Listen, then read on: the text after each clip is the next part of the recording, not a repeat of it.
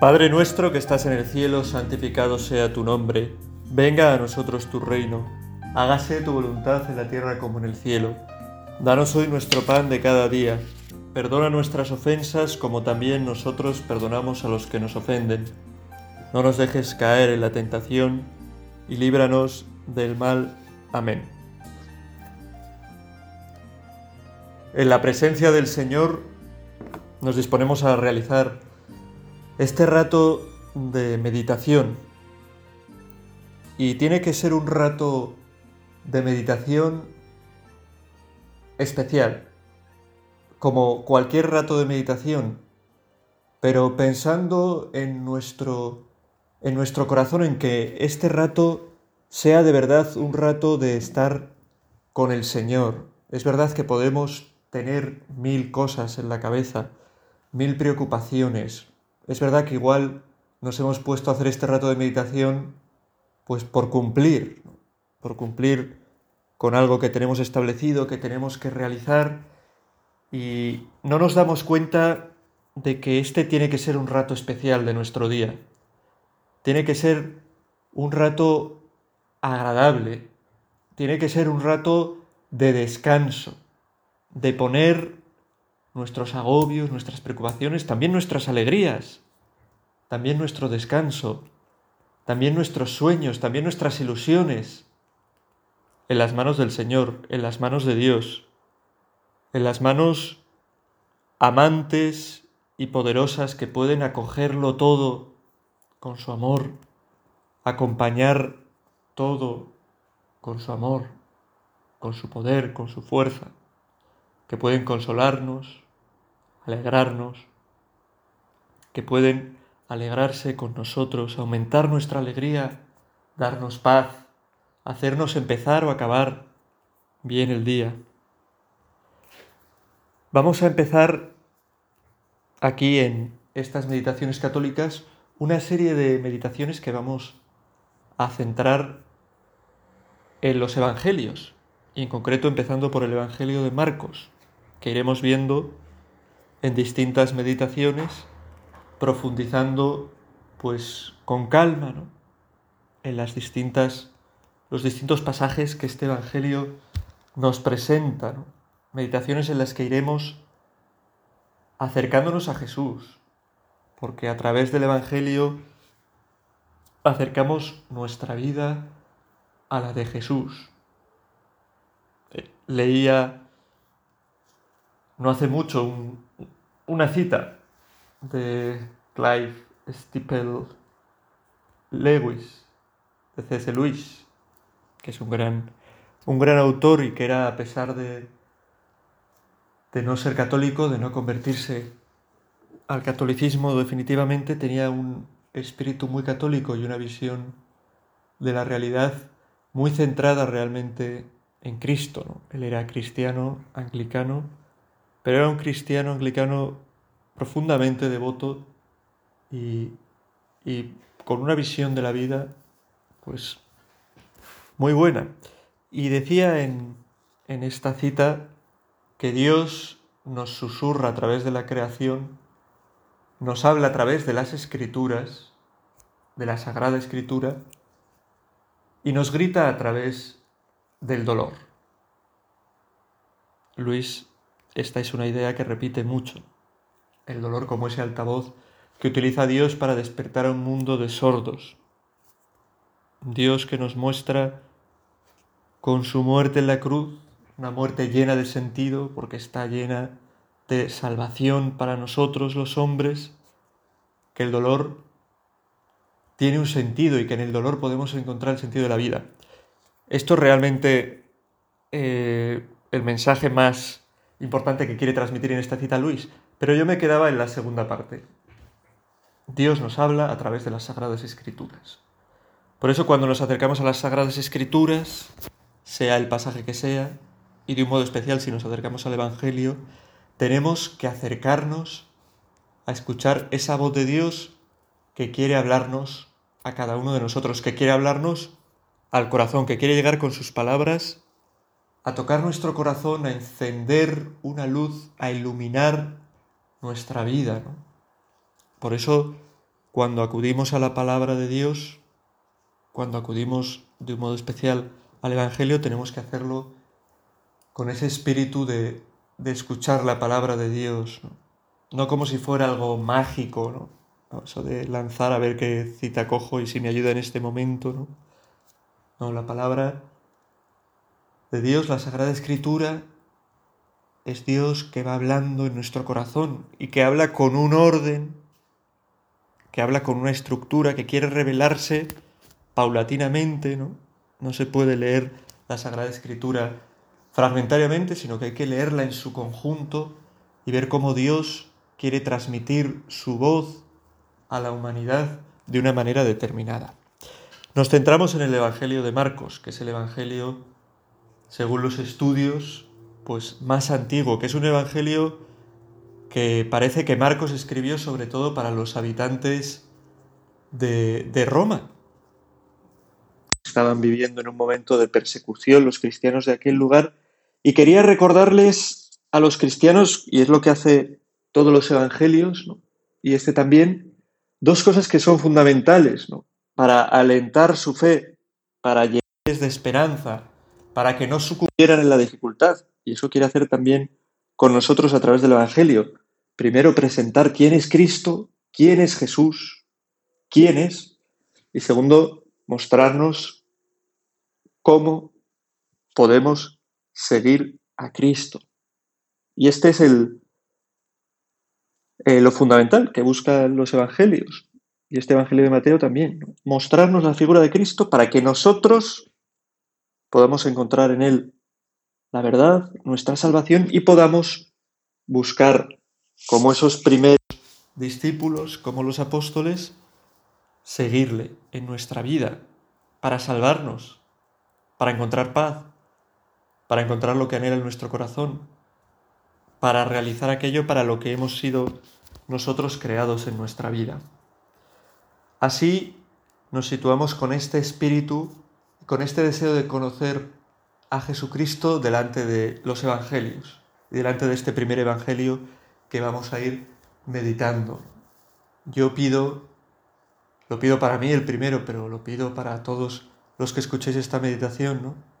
que tengamos un corazón atento a la palabra de Dios, que como he dicho al principio, este rato de meditación, como tienen que serlo todos, pero este podemos hacer un esfuerzo, sea un rato de verdad de estar con el Señor, de estar con el Señor.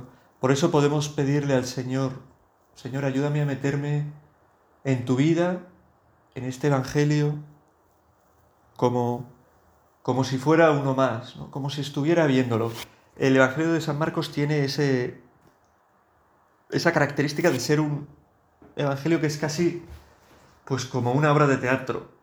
Como una obra de teatro no, que es casi como cinematográfico, ¿no? en el sentido en el que no se detiene en grandes discursos, en grandes, sino bueno, va contando lo que va haciendo Jesús paso a paso y la vida cotidiana de Jesús y nos muestra además un Jesús muy humano. Nos muestra un Jesús que descansa, un Jesús que tiene sed, un Jesús que anda, que se llena con el polvo del camino, un Jesús que reza, un Jesús que atiende a la gente.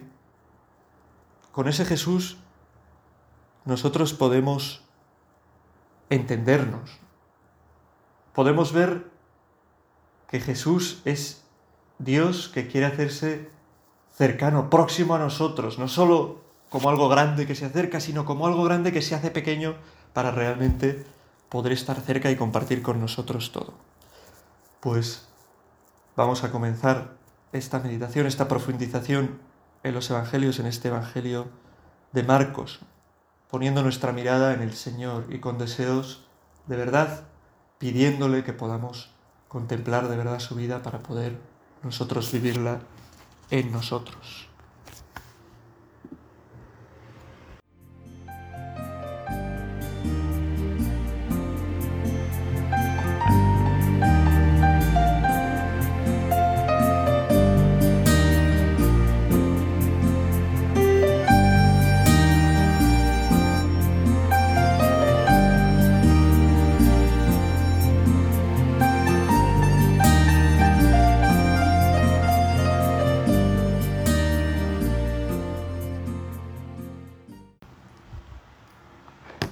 Hoy nos vamos a, centrar en nuestra oración en, los primeros versículos, versículos 1 al 5 del primer capítulo del Evangelio de San Marcos.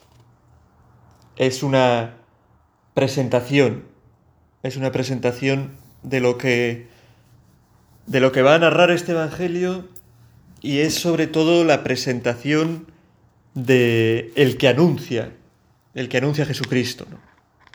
Comienza diciendo San Marcos que es el comienzo del Evangelio de Jesucristo, Hijo de Dios. Deja claro de qué va a hablar. Va a hablar de la buena noticia, que es lo que quiere decir Evangelio, la buena noticia de Jesucristo. Hay que tener en cuenta eso, que los Evangelios son eh, buena noticia, que los Evangelios son vida para nosotros, que los Evangelios portan la vida de Cristo, que es buena noticia siempre para nosotros. Incluso los pasajes más difíciles, más dolorosos, la cruz, por ejemplo, es buena noticia para nosotros. La vida de Cristo es la gran noticia que Dios trae a la humanidad. Esa noticia de que, como decíamos antes, de que Dios quiere estar no solo cerca, sino a la par del hombre, como un hombre más. En Jesucristo es Dios y es hombre verdadero para acompañarnos en nuestra vida, para acompañarnos en nuestras dificultades, para acompañarnos en todos los momentos. Pero me gustaría resaltar al, al comenzar esta meditación a la luz de este Evangelio que el Evangelio pretende ser una continuación, ser una continuación de la historia de salvación de Dios que Dios realiza en la historia, en la historia de los hombres, y que se relata, comienza relatándose en el Antiguo Testamento. Hubo en la época del primer cristianismo un, creo que era un clérigo, un sacerdote, un presbítero llamado Marción, que consideraba que hay una ruptura total entre lo que se cuenta en el Antiguo Testamento, el Dios que nos presenta el Antiguo Testamento, y el Dios que nos presenta en Jesucristo el Nuevo Testamento. El Dios del Antiguo Testamento, un Dios vengativo, un Dios malvado, un Dios justiciero, el Dios del Nuevo Testamento, un Dios misericordioso, un Dios que se entrega por los hombres, un Dios que es amor. Y no es verdad. Dios desde el principio, aunque no se haya revelado en plenitud así desde el principio, es ese Dios que ama a los hombres y quiere salvar a los hombres. Es ese Dios que se nos va revelando paulatinamente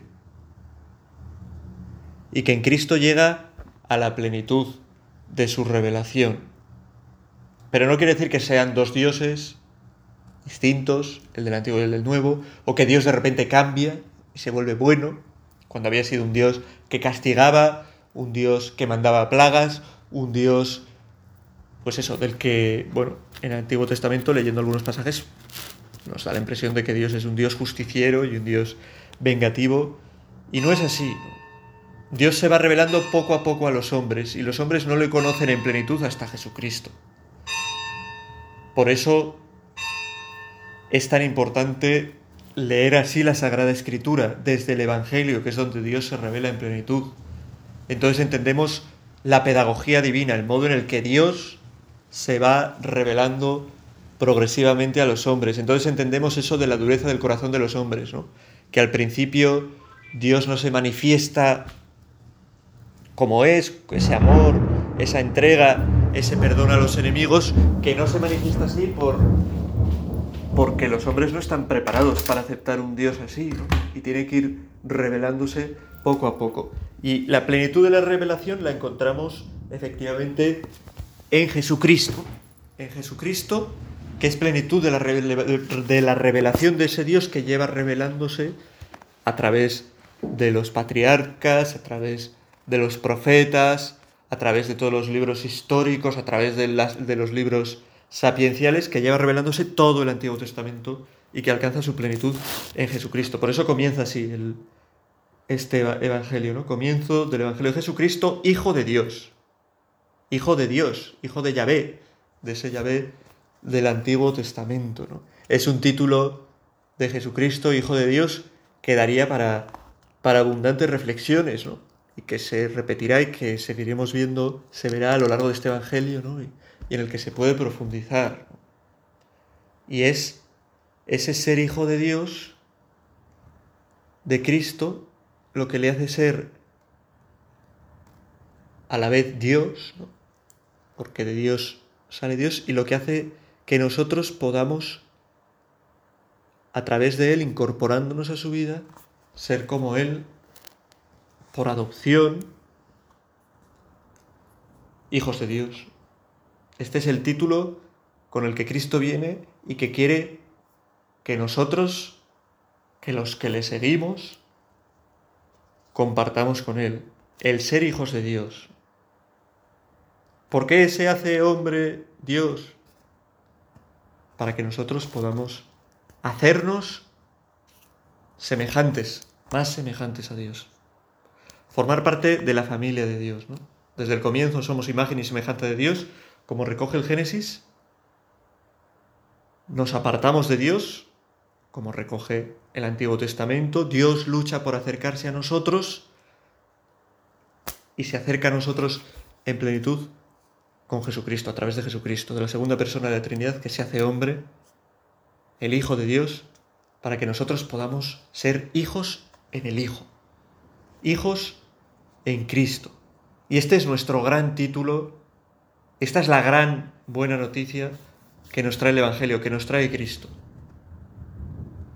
que somos hijos de Dios.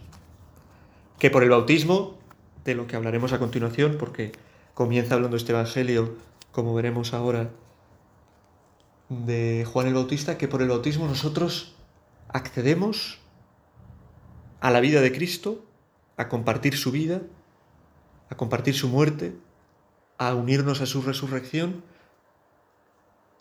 y a entrar en esa nueva vida de hijos de Dios.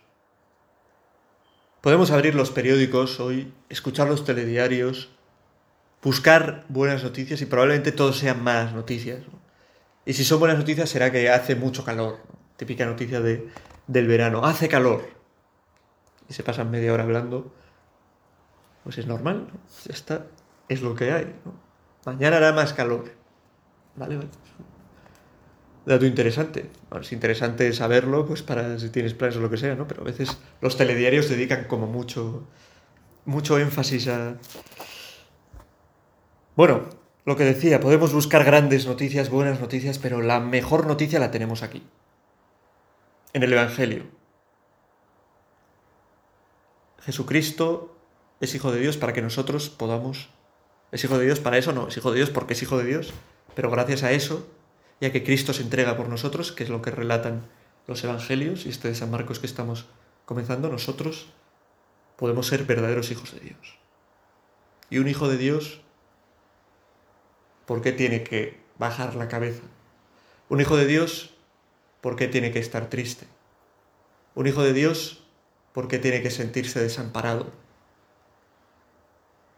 Si somos conscientes de esto, a pesar de que haya dificultades en nuestra vida, a pesar de que tengamos tristezas, a pesar de que haya situaciones que no entendemos, pues eh, no perderemos del todo la paz, no perderemos del todo la calma en nuestra vida, ¿no? sino que tendremos pues verdaderamente esa conciencia de que Dios es nuestro Padre, de que Jesucristo es esa buena noticia que nos posibilita el ser hijos de Dios. Disfrutemos de ser hijos de Dios, de saber que Dios nos conoce, nos quiere, a cada uno por nuestro nombre, que quiere lo mejor para cada uno de nosotros.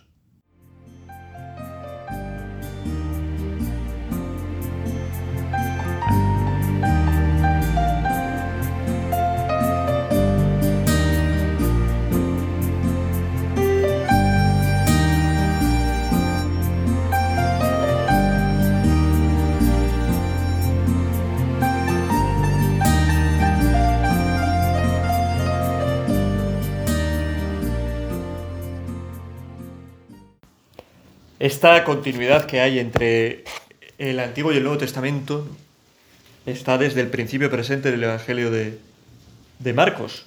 Así comienza citando a Isaías, aunque en realidad es una cita que mezcla a Isaías y al profeta Malaquías.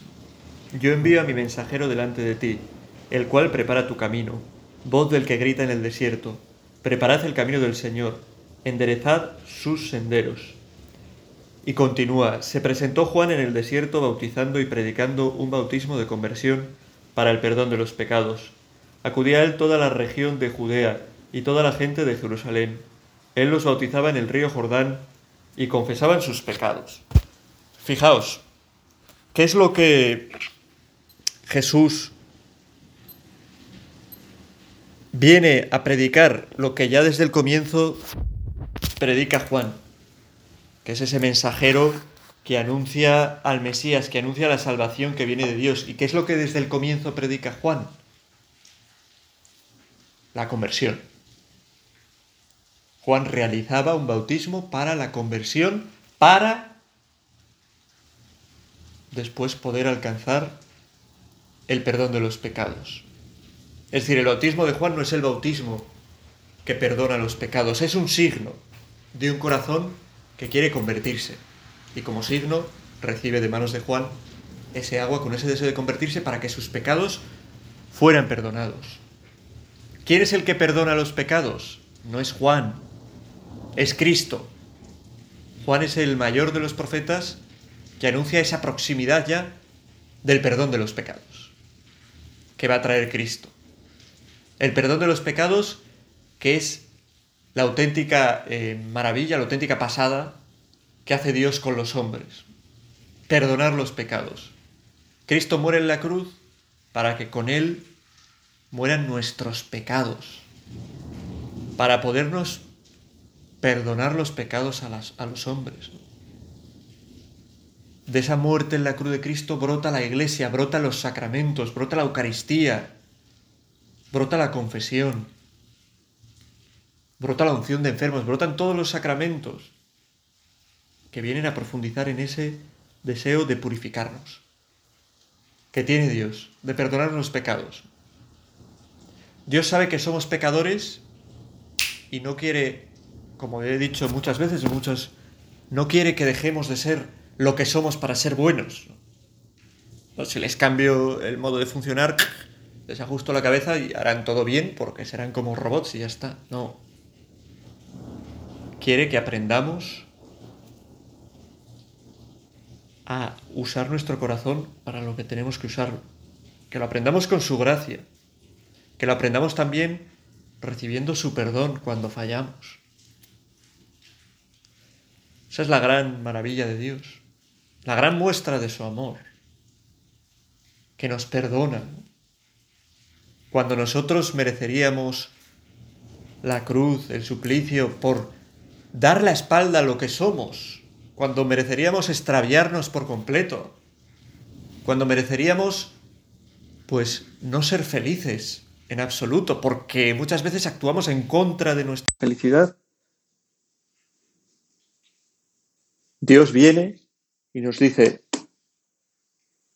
te perdono, he muerto por ti, sé que eres un pecador, sé que eres débil, pero te quiero y por eso te perdono. Y una vez, y otra vez, y otra, y siempre que acudas a mí, que te acuerdes de mí. Y el previo paso a ese perdón de los pecados, lo hemos visto en este comienzo del Evangelio de Mateo, es lo que anuncia Juan, a lo que mueve Juan, que es a la conversión. Dios puede perdonarnos los pecados, Dios quiere perdonarnos los pecados. Pero para eso necesitamos convertir nuestro corazón y desear el perdón de los pecados, pedir perdón, ser conscientes de nuestro pecado. Convertirnos es girar la cabeza que está mirando hacia una vida que es falsa, que es ilusoria, que es una vida de esclavitud, aunque se presente con muchos envoltorios de, de lo que sea, de riquezas, de placeres, de alegrías, de... es girar la cabeza que está ahí para mirar a Cristo. Mirar a Cristo y darnos cuenta de que Él es nuestro modelo, que en Él está nuestra felicidad, que es Él a quien tenemos que seguir. Y darnos cuenta de que nuestra vida muchas veces se extravía, se pierde, se va por otros caminos, que no son el camino de Cristo, de la imitación a Cristo, y que son caminos que a la larga nos hacen daño, porque nos apartan de aquello para lo que realmente estamos hechos. Por eso necesitamos este espíritu que desde el comienzo del Evangelio de San Mateo se observa, de San Mateo no de San Marcos, que es este espíritu de conversión, a lo que desde el comienzo llama el Evangelio a través, al principio de Juan, que llama esa conversión para poder acoger a Cristo y el perdón que quiere traernos. Pues nosotros también para poder acoger en nuestra vida a Cristo, para poder acoger su palabra que nos llega a través de este Evangelio en el que vamos a ir meditando, en el que vamos a ir profundizando, necesitamos este espíritu de conversión, este deseo de convertirnos. Nuestra sociedad cuántas veces parece que ha perdido la conciencia de pecado.